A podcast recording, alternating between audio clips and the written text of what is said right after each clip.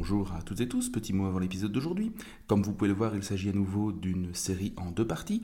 Cette fois, nous nous intéressons plus spécifiquement aux opérations de maintien de la paix et le premier épisode, que nous diffusons maintenant, est donc consacré à l'histoire de ces dernières. Je vous souhaite une bonne écoute et vous dis déjà à la semaine prochaine.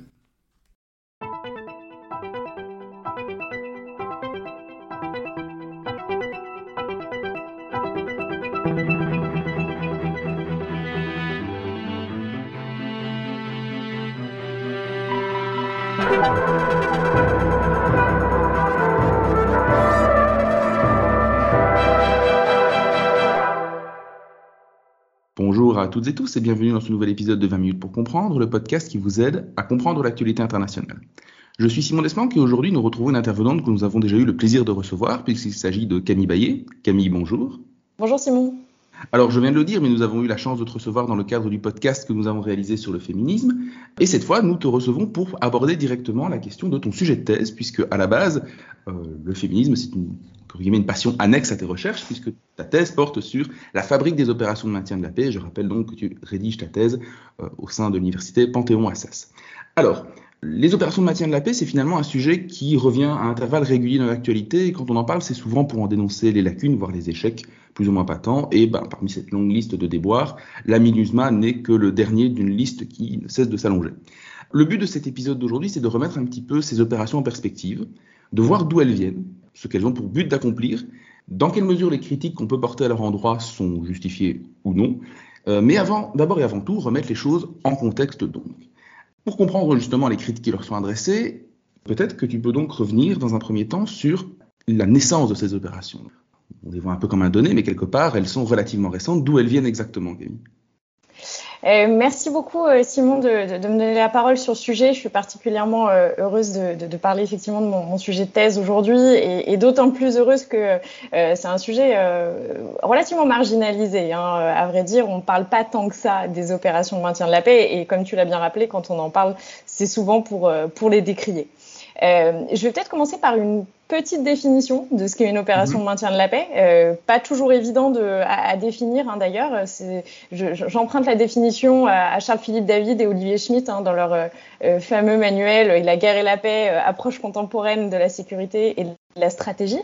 Donc ils définissent le maintien de la paix comme le déploiement d'effectifs, principalement militaires, de l'ONU, avec le consentement des États partis concernés en vue de maintenir un cessez-le-feu et de prévenir la reprise des hostilités. Donc, je donne ce petit élément de définition parce que ça permet tout de suite de distinguer une opération de maintien de la paix d'une intervention militaire internationale qui serait aussi éventuellement mandatée par le Conseil de sécurité, mais qui euh, ne serait, euh, dont, les effectifs ne seraient pas euh, du personnel onusien, d'une part, et dont certaines règles d'engagement, notamment l'impartialité, le non-recours à la force, pourraient différer. Oui, on voit ici que l'élément essentiel dans la définition, c'est la notion de consentement des États. Absolument, absolument. Ça, c'est un point euh, central, alors qui va euh, évoluer. Euh, je vais y revenir un peu avec, avec le temps et les différentes générations. Mais en tout cas, les opérations de maintien de la paix ont été construites autour de, de, trois principes centraux, qui sont le consentement des États hôtes ou des parties au conflit, euh, le, euh, non-recours à la force ou du moins le recours conditionné euh, à, la, force et l'impartialité et la neutralité des, contingents militaires déployés. Alors, on a coutume de diviser un peu l'histoire des opérations de maintien de la paix en trois temps et en trois générations d'opérations de maintien de la paix. La première période euh, étant la, vraiment le tout début euh, des Nations Unies, entre 48 jusqu'à euh, jusqu'aux années 80 environ. C'est une très longue période euh, et c'est euh, aussi une période, euh, c'est le début, c'est la première partie de la guerre froide et c'est un point important à, à, noter parce que pendant la guerre froide, le Conseil de sécurité des Nations Unies était relativement bloqué par les divergences entre les États-Unis et, et l'URSS. Je rappelle que les opérations de maintien de la paix sont décidées par le Conseil de sécurité. Donc si le Conseil de sécurité est bloqué, globalement, il n'y a pas d'opération de maintien de la paix.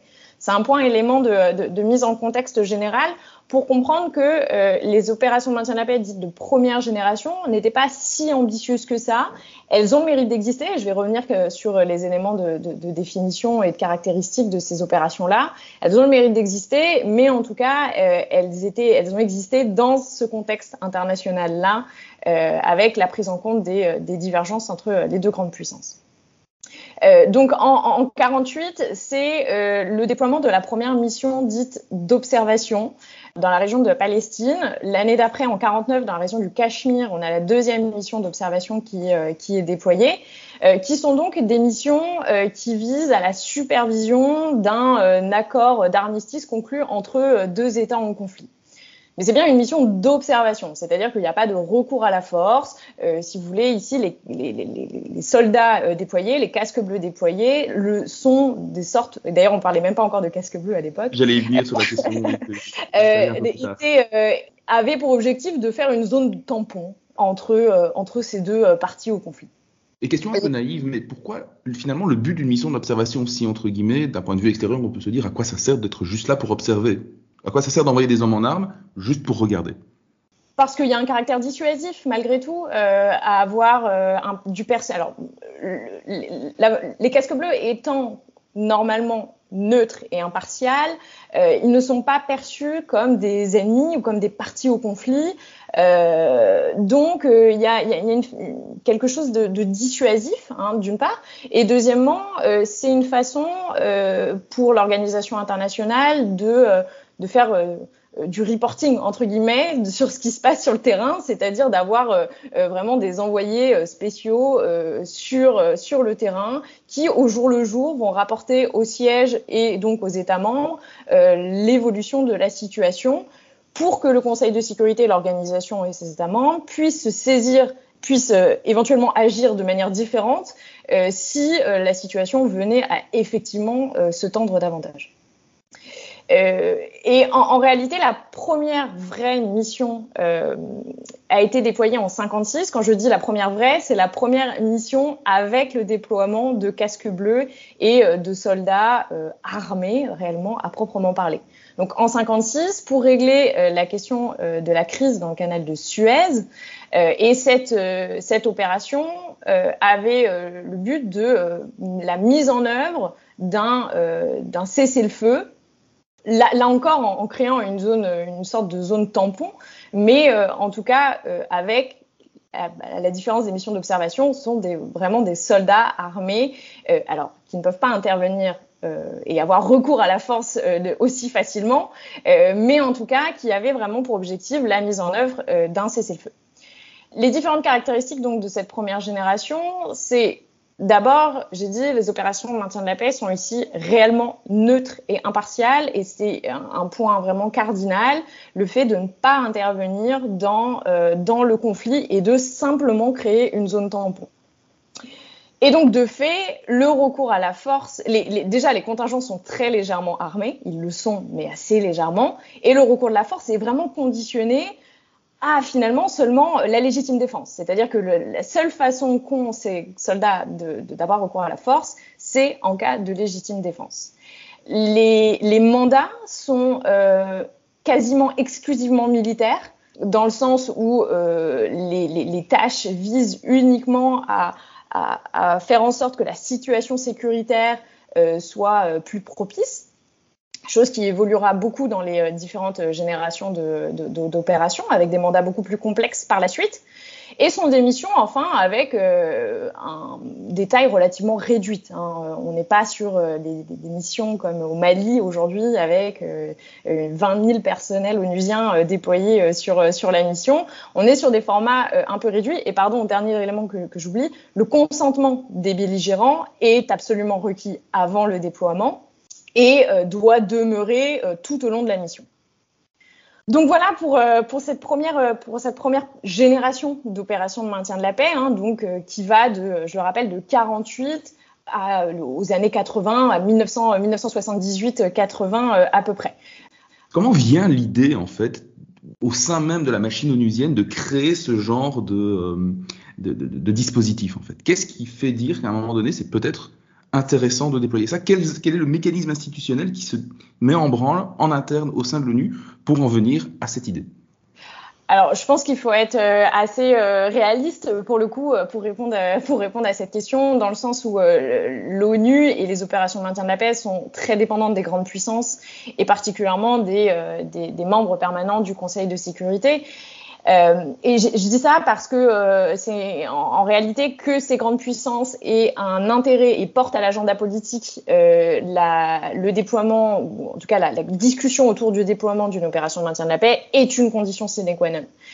Donc il y, a, différents éléments. Il faut effectivement que dans, dans, dans, sa version la plus, la plus traditionnelle, on va dire, les opérations de maintien de la paix étaient liées à un accord de paix. Donc, c'est-à-dire qu'il fallait au préalable qu'il y ait un accord de paix, que ces casques bleus, hein, que ces soldats de paix allaient euh, faire en sorte euh, d'appliquer ou allaient faire en sorte que les conditions d'application soient euh, soient les bonnes.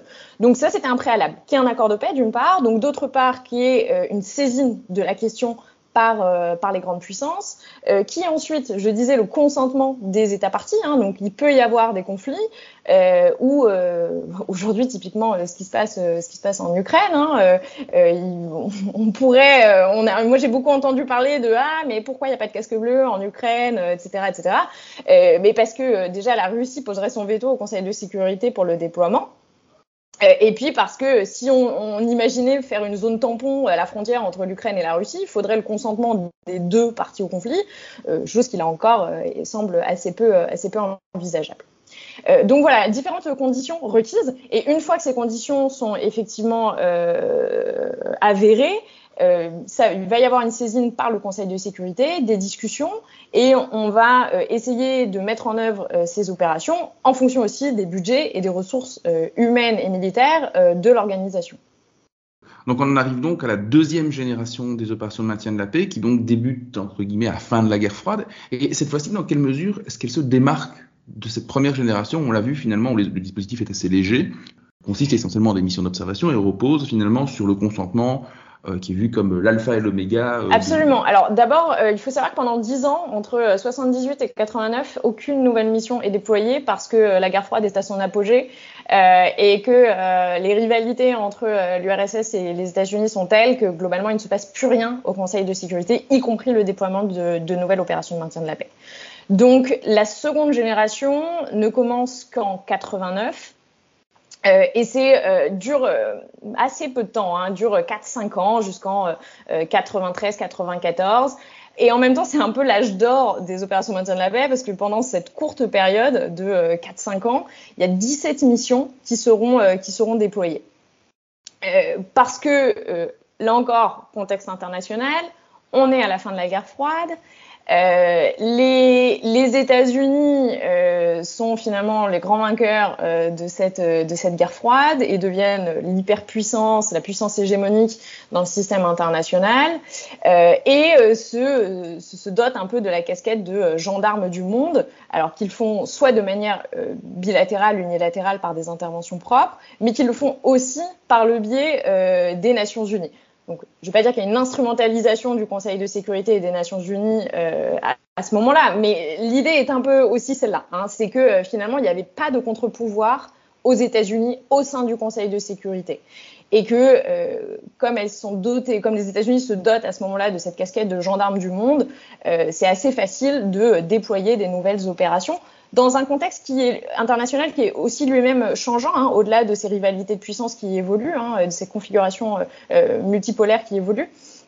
Euh, on a aussi des conflits qui sont de plus en plus internes, intra-étatiques, euh, ce qui est notamment lié, euh, qui est un peu la conséquence des, phases de décolonisation, hein, euh, où on a euh, un certain nombre de, de, de, conflits internes, de guerres civiles, souvent de nature ethnique et religieuse, qui vont qui vont éclater euh, grosso modo entre les années 70 et les années 90.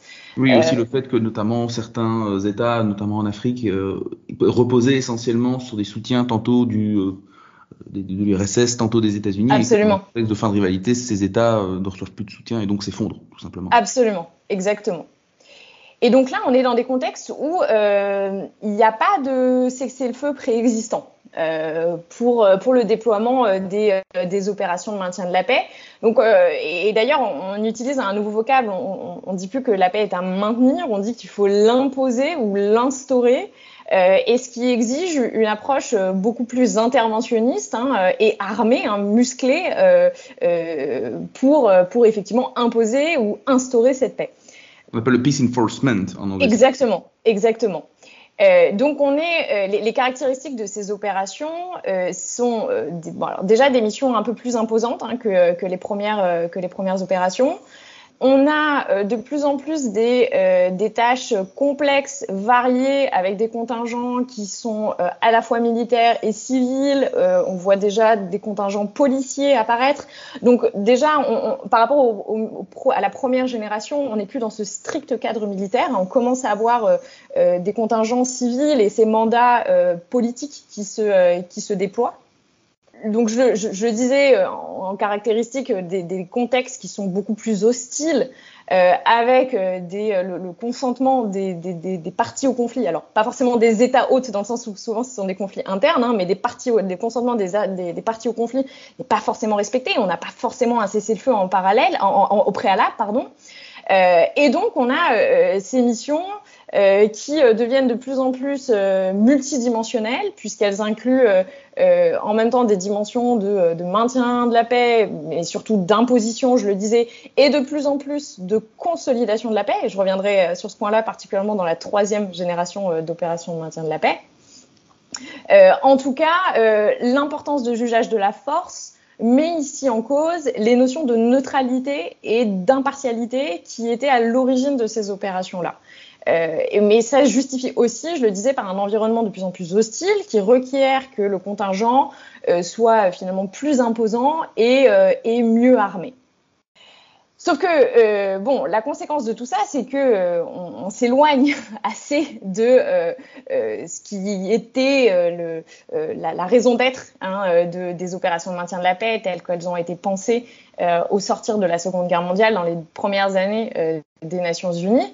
Et puis surtout, on a un certain nombre d'échecs qui arrivent très rapidement euh, parce que euh, on ne peut pas imposer la paix euh, de manière interventionniste, armée, sans en subir aussi les conséquences. Hein. Et donc, on a un certain nombre d'échecs qui vont venir décrédibiliser ce type de mission. alors, on connaît tous l'échec en Somalie, aussi au Rwanda, hein, parce qu'on avait une opération. alors, pourquoi c'est un petit peu différent? Au Rwanda, on avait une mission qui était déployée juste avant le génocide mais c'était une mission qui pour le coup était euh, avait un, un mandat euh, très peu robuste euh, mhm. et donc globalement les casques bleus ont assisté au génocide sans avoir de, de possibilité d'intervenir d'une manière ou d'une autre. Mais ce qui est intéressant ici, c'est que justement, on a deux cas de figure. D'un côté, deux échecs, mais différents. Exactement. La nature du mandat, d'un côté, en Somalie, fait que l'ONU prend parti, clairement, et on s'éloigne de la définition que tu donnais de Schmitt et euh, David, ou la nécessité du consentement, mais elle, elle échoue parce que l'ONU prend parti et essaye d'imposer la paix euh, comme le ferait un État, quelque part. Mhm. Et d'un autre côté, au Rwanda, la mission échoue, mais cette fois-ci parce que le mandat est trop restrictif et ne permet pas, entre guillemets, bah, de tuer les génocidaires avant qu'ils génocident, pour le dire très platement. Quelque part, ça montre aussi la contradiction et peut-être le fait que l'opération de maintien de la paix est une mission impossible la paix, on ne peut pas l'imposer. Elle se décide après. Alors c'est peut-être une vision très réaliste, mais une fois que les armes ont parlé. Et pendant, c'est difficile de, faire quelque chose, quel que soit le ah, mandat.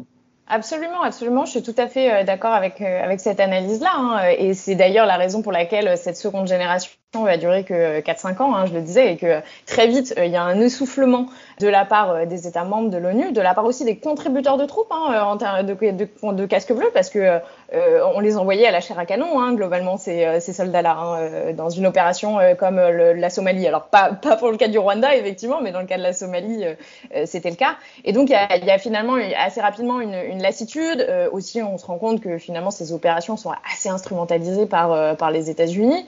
Euh, et que euh, le Conseil de sécurité et l'ONU n'est pas euh, uniquement représenté par, par les États-Unis. Donc on, arrive à une troisième génération d'opérations de maintien de la paix qui vient donc de cet essoufflement, de, en tout cas de, ces succès très limités de cette deuxième génération d'opérations de maintien de la paix qui commence dans le milieu des années 90 et qui perdure jusqu'à nos jours. Et cette troisième génération, alors, elle s'inscrit dans la continuité de la deuxième génération, dans le sens où elle accentue le côté multidimensionnel euh, et la prérogative non pas seulement de maintien, mais de consolidation ou de construction de la paix, mais en même temps rompt radicalement avec cette seconde génération, dans le sens où on revient à un consentement assez strict euh, des, parties au conflit, on revient à une idée de neutralité et d'impartialité des contingents et de l'opération, et donc de fait, on revient aussi à euh, des opérations qui sont plus moins robustes, euh, plus légères en termes d'interventionnisme et de recours à la force. Donc, je disais, la, la, pierre angulaire finalement de cette troisième génération, c'est ce souci pour la reconstruction. Alors la reconstruction, et petit élément de contexte, c'est aussi lié au fait que à partir des années 90, euh, ce qui est considéré comme la paix n'est plus la même chose que tout au long de la guerre froide et dans ce tout début des années 90. On en avait discuté dans le podcast sur le féminisme, exactement, l'évolution intellectuelle, sur le ça refait des liens. Tout à fait. C'est-à-dire qu'on on arrive à un développement, euh, un cadre normatif, hein, intellectuel, euh, qui, euh, qui, dit que la paix doit être, considérée, dans sa dimension dite positive, à l'inverse de la paix dite négative. C'est-à-dire que la paix, c'est pas seulement cesser les armes, cesser les conflits et poser les armes. La paix, c'est aussi éradiquer les causes profondes des conflits. Et pour, pour, le, pour ce faire, il faut non pas seulement maintenir la paix, mais il faut la reconstruire par des procédés pas seulement militaires, mais aussi peut-être même surtout politiques et sociaux. Et ça, c'est quelque chose qui a été entériné en 1992 avec euh, l'agenda pour la paix de Boutros Boutros-Ghali. L'un des artisans en fait de l'opération du Somme et l'échec en Somalie d'ailleurs. Oui, aussi. Mais en tout cas, on, on, lui doit, on lui doit quand même ce, cet héritage de d'avoir repensé ce cadre. Alors, pas lui personnellement, mais en tout cas cet agenda a reposé un nouveau cadre euh, d'analyse euh, pour penser les, euh, les, opérations de maintien de la paix.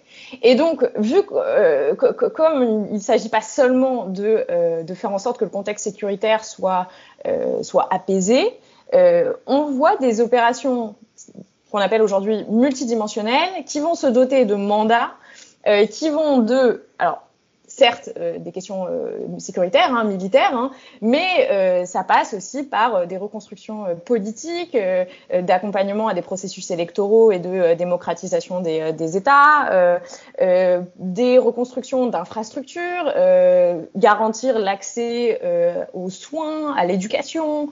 et donc on a des mandats qui sont extrêmement variés, inclut aussi la protection des enfants, la question de, l'agenda femmes, paix, sécurité. donc voilà, on a, a des mandats euh, extrêmement larges.